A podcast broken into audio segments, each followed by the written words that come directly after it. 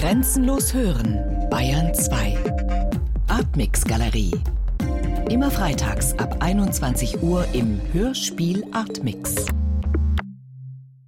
Martin Heindl schreibt und inszeniert Hörspiele und hat auch Regie bei der neuen Produktion Meine geniale Freundin geführt. Meine geniale Freundin ist der erste Roman der neapolitanischen Saga von Elena Ferrante und wurde von Martin Heindl nun als ein vierteiliges Hörspiel inszeniert. Martin Heindl ist jetzt bei mir und ich freue mich, dass er Zeit für ein Gespräch hat. Ich freue mich auch. Meine geniale Freundin ist 2016 in der deutschen Übersetzung erschienen und wurde sofort zum Bestseller. Waren Sie ein Fan der ersten Stunde? Auf jeden Fall. Das ist ja in dem Verlag erschienen, beim Surkamp Verlag, bei dem ich auch Autor bin. Und deswegen bin ich ziemlich sehr früh darauf aufmerksam geworden und äh, habe in einem Schwung immer alles gelesen, was da war, sobald der nächste Roman da war. Mich hat vor allem äh, so begeistert, dass, äh, dass er so viele Figuren hat, die einem sehr schnell äh, vertraut erscheinen und sie einem sehr schnell sehr nahe kommen ans Herz wachsen, sodass man denkt, man kennt sie sehr gut und gleichzeitig diese Figuren einen aber dann immer wieder extrem überraschen und man denkt, mein Gott, was, was noch da drin steckt, in dem, das habe ich nicht gedacht. Genau, und dann, was mich sehr begeistert, ist halt auch, dass er sehr elegant und raffiniert erzählt ist, aber diese erzählerischen Mittel nicht ausstellt, sodass man äh, denkt, es geht zu einem vieles in einem äh, Fluss ist es und bewegt sich so von alleine weiter die Erzählung. Und aber wenn man es genauer anschaut und gerade wenn man es dann äh, bei der Bearbeitung äh, sich damit beschäftigt, dann äh, merkt man, wie, wie trickreich es erzählt ist eigentlich. Was kann ein Hörspiel so einem berühmten und auch so einem viel besprochenen Text hinzufügen? Es kann den äh, Figuren halt Stimmen geben, auf jeden Fall. Ich glaube, es ist auf jeden Fall äh, eine ganz andere Dimension. Ich denke mal, dass die Hörer des Hörspiels die Figuren anders und vielleicht teilweise auch noch näher kennenlernen als die Leser des Romans, weil es äh, viel sinnlicher ist, wenn man das tatsächlich äh, die Kinder und die jungen Frauen äh, und die Männer dann sprechen hört, nicht nur liest. Diese jungen Frauen stehen im Zentrum der Geschichte und auch ihrer Freundschaft. Äh, der Roman ist aber auch ein gigantisches Sittengemälde Neapels. Es sind rund zehn Familien mit mehr als 50 Haupt- und Nebenfiguren, die Ferrante da porträtiert. Wie haben Sie sich in dieser Charakterdichte zurechtgefunden? Ja, ich habe da tatsächlich gar nicht so äh, viele Probleme, weil ich so schnell, so tief eingetaucht bin und weil äh, die Ferrante die Figuren ja auch sehr langsam einführt. Es werden am Anfang, also werden am Anfang sehr viele äh, eingeführt. Eigentlich ist der erste Roman, ja, weiß ich nicht, hat glaube ich 500 Seiten oder so, fast unter anderem dazu da, alle Charaktere einzuführen. Es kommen gar nicht mehr so wahnsinnig viel dazu in den späteren äh, Romanen. Wenn man sich dann da mal durch die ganzen Familienstammbäume durchgelesen hat, dann kann man die gut äh, aneinander zuordnen. Ja, in der deutschen Hardcover-Ausgabe gibt es sogar ein Figurenverzeichnis, äh, was ich von den neuen Ausgaben von Tolstoi oder Dostoevsky kenne. Mussten Sie sich auch erstmal eine Figuren- oder Familienmatrix zeichnen? Nee, das habe ich nicht gemacht. Ich habe es tatsächlich, dadurch, dass ich die auch alle sehr schnell gelesen habe, finde ich mich sehr gut zurecht. Wir haben aber das Figurenverzeichnis tatsächlich auch benutzt und noch ein bisschen erweitert und das im Studio mal ausgehängt für die Schauspieler, weil die natürlich innerhalb kürzester Zeit sich da reinarbeiten müssen und dann teilweise ja auch nur, weiß ich nicht, zwei äh, Stunden da sind von unseren drei Aufnahmewochen und dann erstmal gar nicht wissen, wer zu wem gehört. Und dann mussten die auch improvisieren bei dieser Silvesterszene zum Beispiel, die wir wegen der Corona-Pandemie einzeln aufgenommen haben, dann habe ich gesagt, so, du begrüßt jetzt den und den und den und bei dem sagst du äh, Lina und zu ihrer Mutter sagst du Signora Caracci. Ah, sehr schön. Kommt da rein. Greco. Kommt da rein. Guten Abend, Signore. Antonio, wie lange wir uns Stefano empfing uns sehr herzlich. Ich fand ihn hinreißend. Ich rechnete nach, dass er fast sieben Jahre älter war als Lila und ich und dachte, dass es nicht viel wert war, mit meinem Altersgenossen Gino zu gehen. Viele wussten am Anfang, die gerade wenn sie so, das Manuskript kam, glaube ich, auch teilweise kurzfristig an, auch mit äh, auch wieder mit Corona, glaube ich, die Post hatte dann große Verzögerungen und das Manuskript zu lesen ist natürlich was anderes als den Roman zu lesen, in dem die Figuren eingeführt werden. Und im Manuskript von dem Hörspiel, da sind ja die ganz viel, was der Erzähltext macht, um die Figuren zum Leben zu äh, erwecken, das müssen die Schauspieler selber machen. Das wussten sie nicht immer alles, was in den Figuren drinsteckt, aber ich hoffe, ich konnte ihnen das äh, gut mit an die Hand geben, sodass sie in ihre Rollen reingefunden haben. Wenn man die Länge des Textes mitbedenkt, wie sind Sie dann weiter vorgegangen? Wie hat Ihre Arbeit in diesem Text ausgesehen? Bei mir ist es immer so, dass ich prinzipiell sage, äh, ich kürze natürlich äh, immer sehr ungern in Dialogen. Ich habe halt versucht, ich habe, glaube ich, alles, was an Dialogen da ist, eigentlich erstmal genommen und versucht, wie komme ich vom einen Dialog zum anderen und versucht, möglichst viel eher den Erzählertext rauszuschmeißen. Äh, ich habe teilweise viel auch noch Erzählertext dramatisiert, umgeschrieben in Dialoge. Aber trotzdem habe ich auch viel Erzählertexte drin gelassen, weil die ja auch so ein, hat ja auch so einen Sound und es ist ja auch eine Ich-Erzählerin. Und sie erzählt als alte Frau ihr Leben oder als alte Frau 66 eigentlich eigentlich ist sie gar nicht so alt unter heutigen Gesichtspunkten. Und sie erzählt aber ja auch in ihrer jeweiligen Lebensalter dann auch als sechsjähriges Mädchen, da schlüpft sie auch rein, den habe ich ja auch Erzähltext gegeben und auch den äh, der 20 Jahre alten Elena, die erzählt er dann auch mit. Das äh, habe ich halt auch versucht, um dann das noch näher ranzubringen, dass nicht immer nur die alte Frau diejenige ist, die die erzählerischen Fäden in der Hand hat, sondern auch die Jungen, weil die ja auch so elegant erzählt, sie tut ja oft dann immer so, als wüsste sie Dinge nicht, die sie ja eigentlich schon lange weiß, die Erzählerin. Ne? Aber trotzdem erschreckt sie einen dann ja irgendwie 500 Seiten später mit einer Information, die sie schon die ganze Zeit wusste, aber jetzt erst erzählt.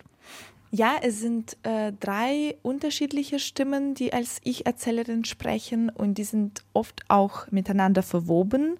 An dieser Stelle hören wir kurz rein äh, in das Hörspiel.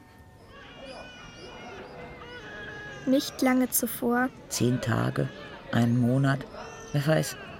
Wir hatten keine Vorstellung von Zeit damals hatte sie meine Puppe Tina in ein Kellerloch geworfen. Sie hatte ein Zelluloid-Gesicht. Tina war wunderschön. Lilas Puppe Nu hatte einen mit Sägespänen ausgestopften gelblichen Stoffkörper. Ich fand Nu hässlich. Wir spielten im Hof, doch so, als spielten wir nicht zusammen ich finde, das ergibt dann oft, für mich ist es so ein Effekt, das ist was wie was Dreidimensionales, um das ich herumgehen kann. So, weil viele Leute sagen ja immer, man, man doppelt was oder im Theater, wenn man das einmal erzählt, dann noch illustriert mit einem Geräusch und dann sagt es nochmal jemand. Aber ich finde, manchmal kann man dadurch natürlich auch ganz gezielt die, die Aufmerksamkeit und die Intensität äh, regulieren. So, also das, deswegen habe ich diese Elemente so eingesetzt, äh, weil ich die Empfindung hatte, dass die äh, Autorin das eben auch so macht, dass sie für kurze Momente in die Naivität einer Sechsjährigen hineingeht, dass sie dann, dann erzählt sie zum Beispiel, äh, dass die äh, Maestra Oliveira, die kam ihnen uralt vor und plump und ist in Wirklichkeit wahrscheinlich war sie erst 40 oder so heutzutage. Genau, würde man sagen, ist natürlich eigentlich sehr jung. Und diese verschiedenen Empfindungsebenen, das habe ich versucht eben zu übertragen auf verschiedene Stimmen. Es geht ja um diese Ebene auch, wie funktionieren unsere Erinnerungen, wie erinnern wir uns als Kinder, als Erwachsene in einem hohen Alter und das kann man oft nachvollziehen, nur in dieser Rekapitulation, in diesen in der man die Geschichte so rückwirkend erzählt. Genau, und das ist aber ja auch selbst die junge Erzählerin, die erzählt ja auch schon wieder rückwirkend. Die fängt ja an zu erzählen und dann sagt sie, ja, aber das war da, da haben wir noch nicht miteinander gesprochen äh, und eigentlich haben wir ja vier Jahre später, ist dann erst die Szene auf der Treppe und sowas. Also die ist auch schon, äh, hat auch schon die Fäden äh, in der Hand, also hat auch schon das Faustdick hinter den Ohren, die junge Erzählerin, finde ich. Manche Erzählbögen im Roman sind zum Teil sehr weit gespannt. Äh, Ferrante arbeitet gerne mit unerwarteten Wendungen oder schließt einzelne Kapitel mit Cliffhängern ab. Deswegen wird der Schreibstil oft mit Serien verglichen. Haben Sie auch dieses Netflix-Feeling bei der Arbeit mit dem Text? Ich finde auf jeden Fall, dass es, das ist ein suchtinduzierender Sog, der entsteht der ja, glaube ich, bei manchen Leuten dem, dem äh, den Roman so ein bisschen äh, den Touch der, der äh, leichten Unterhaltung äh, gibt. Aber nee, ich glaube, das ist eben wirklich wahnsinnig raffiniert gemacht, dass sie einen da immer bei der Stange hält und eben auch diese großen Cliffhanger am Ende der Romane, aber auch zwischendurch und dann aber immer wieder von vorne nochmal ansetzt an einer anderen Stelle. Also bei mir definitiv. Ich würde auch sagen, man kann auch die Romane so in einem Stück weglesen. Man hat da kein, äh, nie das Bedürfnis, jetzt bräuchte man eine Pause oder so. Macht es äh, meine geniale Freundin zum perfekten Stoff für ein Hörspiel? ich weiß nicht, was der perfekte Stoff für ein Hörspiel ist.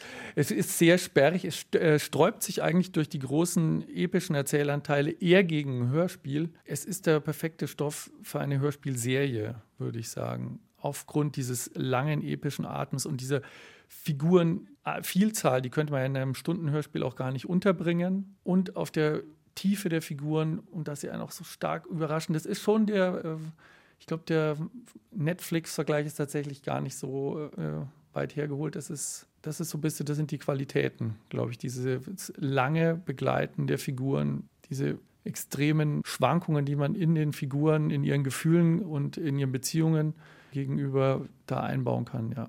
Sie haben die starken Protagonistinnen, die starken Charaktere bereits angesprochen. Äh, Ferrante schreibt aus einer dezidiert weiblichen Perspektive über ihr Frausein, über die Mutterrolle in einer traditionellen Familie, über Emanzipation. Konnten Sie leicht in diese Perspektive reinschlüpfen?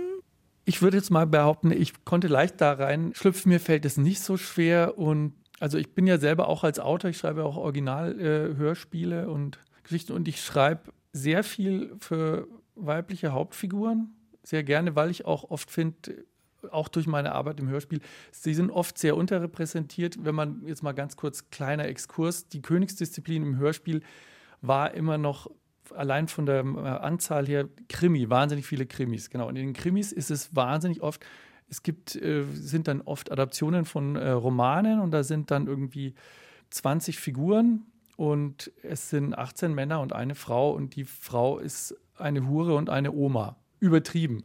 Genau, und dann aus dieser Erfahrung heraus habe ich auch echt gedacht, ich will auch spannendere, tolle Frauenfiguren schreiben. Und ich habe sehr oft in meinen Hörspielen äh, weibliche Hauptrollen. Mir macht das Spaß auf jeden Fall. Und ich finde es auch stark, wenn man eben ein ausgewogenes äh, Ensemble hat. Also das ist ja in dem Stück auf jeden Fall so. Es ist ja, die zwei starken Frauenfiguren sind da, aber es gibt ja auch sehr viele Männer, äh, auch wenn die nicht immer eine gute Figur machen, aber die Frauen ja auch ebenso wenig. Die sind so ambivalent. Das ist es ist halt ein wirklich, es sind wirkliche Figuren. Diese Eleganz im Erzählen, die ist auch bei dem Thema, dass sie auch wahnsinnig wichtig ist. Es passieren ja auch da schreckliche Dinge den Frauen, aber es wird nie ausgestellt, sondern man prangert es selbst an im Kopf beim Lesen und äh, nicht die Autorin sagt, schau mal, das war aber nicht gut. Äh, zum Schluss wollte ich auch eine Frage stellen zur Figur von Elena Ferrante, zum großen Mythos. Äh, sie schreibt ja unter diesem Pseudonym. Mittlerweile hat sie auch viele schriftliche Interviews veröffentlicht und auch Kolumnen. Trotzdem wissen wir nicht, wie sie aussieht und was sie für einen Background hat. Hatten Sie bei der Inszenierung das Gefühl, ach, jetzt hätte ich gerne so ein Gesicht vor Augen gehabt oder wüsste gerne, wer die Autorin ist? Nein, überhaupt nicht. Das äh, akzeptiere ich total. Und ich halte sowieso die, den Autor und die Biografie des Autors wird maßlos überbewertet. Und es ist ja auch eh immer, was man immer liest in diesen Klappentexten und Biografien, es ist ja alles erfunden. Es gibt ja, man kennt ja auch Autoren und Autorinnen und es sind ja immer Geschichten. Ich meine, das sind natürlich Geschichten aus wahren Details, aber die Auswahl der Details machen ja auch schon wieder eine Geschichte. Genau, also dieses mit dem Pseudonym, das war mir, das ist mir total wurscht.